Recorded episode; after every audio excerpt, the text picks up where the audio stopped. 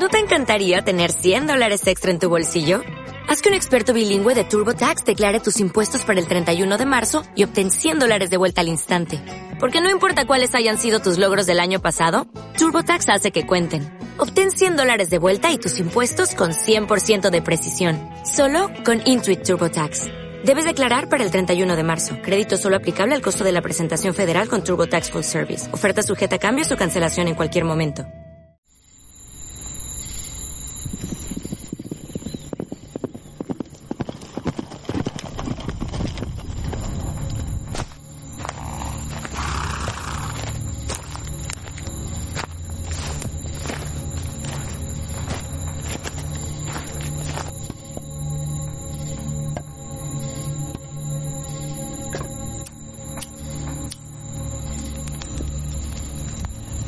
Bienvenidos a Juego de Asesinos Podcast y nuestro especial de Halloween 3.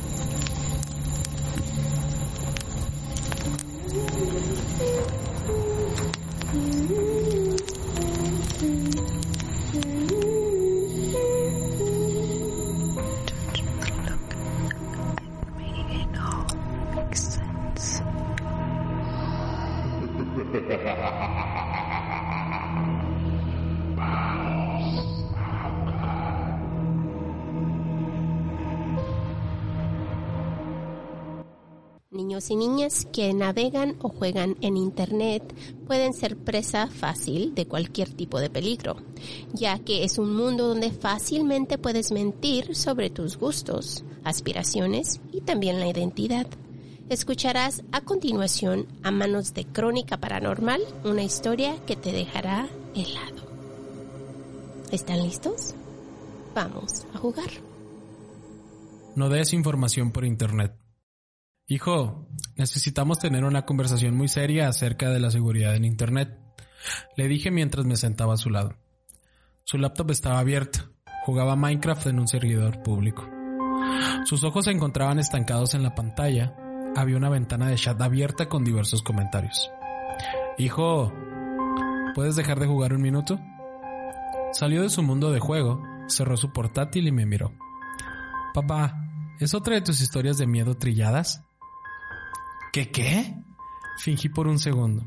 Entonces le sonreí. Pensé que te gustaban mis historias. Este pequeño había crecido escuchando mis historias sobre chicos que se enfrentaban a brujas, fantasmas, hombres lobo y trolls. De la misma forma que muchas generaciones de padres usaba estas historias de terror para reforzar su moral y enseñarle lecciones de seguridad. Los padres solteros como yo deben emplear todas las herramientas a su disposición. Frunció el ceño. Eran divertidas cuando tenía seis años, pero ahora me estoy haciendo grande. Ya no me asustan y son algo tontas.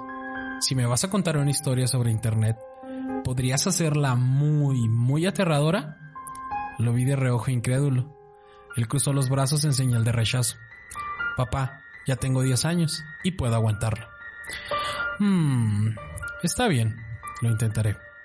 Y comencé. Érase una vez un niño llamado Colby. Su expresión me indicó que no le había impresionado con el tema de introducción. Suspiró pesadamente y se conformó con otra historia trillada más de su padre. Yo continué. Colby navegaba por varios sitios web para niños. Después de un tiempo, pasó a platicar con otros compañeros que se encontraban en sus juegos en línea. Fue, que, fue ahí que hizo amistad con un niño de 10 años llamado Helper 23. Tenían en común los mismos juegos y programas de televisión, se reían de los chistes del otro, exploraban nuevos juegos juntos. Tras varios meses de amistad, Colby le obsequió a Helper 23 seis diamantes en el videojuego que estaban jugando. Fue regalo muy generoso. El cumpleaños de Colby estaba cerca y Helper 23 quería enviarle un regalo en la vida real. Colby creyó que no tenía nada de malo si le daba su dirección a Helper 23, siempre y cuando él prometiera que no se la daría a extraños o adultos. Helper 23 hizo la promesa de que no la compartiría con nadie más. Decidió enviarle el paquete. Pausé la historia y le pregunté a mi hijo, ¿crees que fue una buena idea? No, respondió mientras agitaba su cabeza vigorosamente. A pesar de su actitud, se estaba interesando en la historia. Bueno, Colby tampoco. Se sintió culpable por haber dado su dirección y su, y su culpa comenzó a crecer y crecer. La noche siguiente, su culpa y su miedo eran más grandes que cualquier otra cosa en su vida. Decidió que le contaría la verdad a sus padres. El castigo sería grave, pero tendría la conciencia limpia. Se metió en su cama mientras esperaba que sus padres fueran a roparlo. Mi hijo sabía que la parte aterradora estaba por llegar. A pesar de su fanfarronería, se inclinó hacia enfrente, con sus ojos bien abiertos. Bajé la voz deliberadamente. Colby pudo escuchar todos los ruidos en su casa. Una lavadora balanceándose en el área de servicio, las ramas golpeándose contra la pared afuera de su habitación, su hermano bebé balbuceando en la cuna, y había algunos otros sonidos que no lograba identificar. Finalmente, los pasos de su padre hicieron ecos por las escaleras. Oye, papá, llamó con cierto nerviosismo. Tengo algo que decirte. Su padre asomó la cabeza por la puerta en un ángulo incómodo. Bajo la oscuridad no se notaba el movimiento de su boca y sus ojos no se veían del todo sanos. Sí, hijo. Su voz era muy diferente también. ¿Te encuentras bien, papá? preguntó el niño. Ajá. El padre susurró con voz extrañamente afectada. Colby se tapó con las sábanas a modo defensivo. ¿Mamá está en casa? Aquí estoy. La cabeza de la madre saltó en el marco de la puerta por debajo de la de su padre. Su voz vibró en un falsete algo para nada natural. ¿Nos vas a contar que le diste nuestra dirección a Helper 23?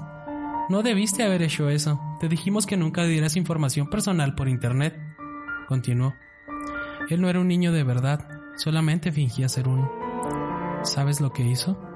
Llegó a nuestra casa, forzó la entrada y nos asesinó a los dos. Solo para que pudiera pasar algo de tiempo contigo.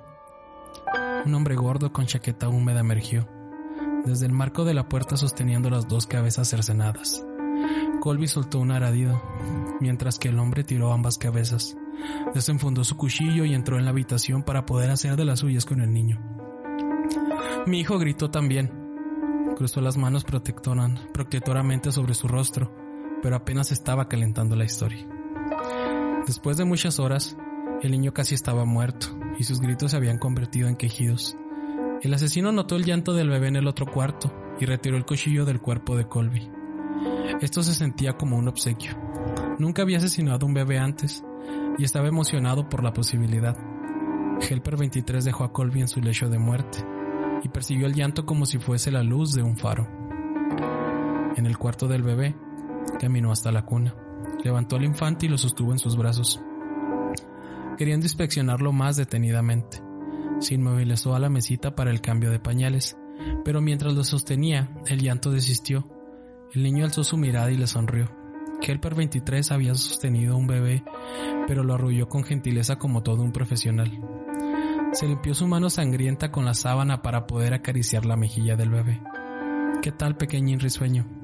La hermosa ira del sadismo se derritió en algo más cálido y sumiso. Salió de la habitación, se llevó al bebé a casa lo nombró William y lo crió como si fuera suyo. Luego de que terminé la historia, mi hijo estaba visiblemente abatido.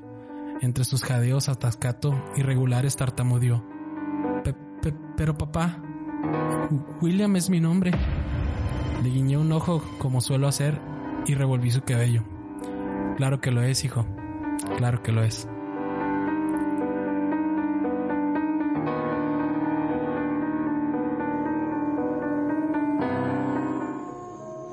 Esperamos que hayas disfrutado de este episodio en colaboración. No se te olvide seguir a Crónica Paranormal en todas sus redes sociales. Y no olvides regresar mañana por una historia más. Por ahora nos despedimos. Y recuerda, crees solo en la mitad de lo que veas y en nada de lo que escuches.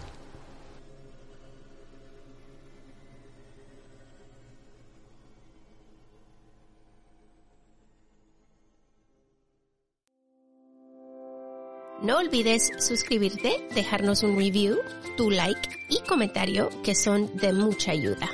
Para ver fotos referentes a los casos que cubrimos y los links a nuestra tienda de mercancía, date una vuelta por nuestras redes sociales, Facebook e Instagram, donde aparecemos como Juego de Asesinos-podcast. Gracias por escuchar.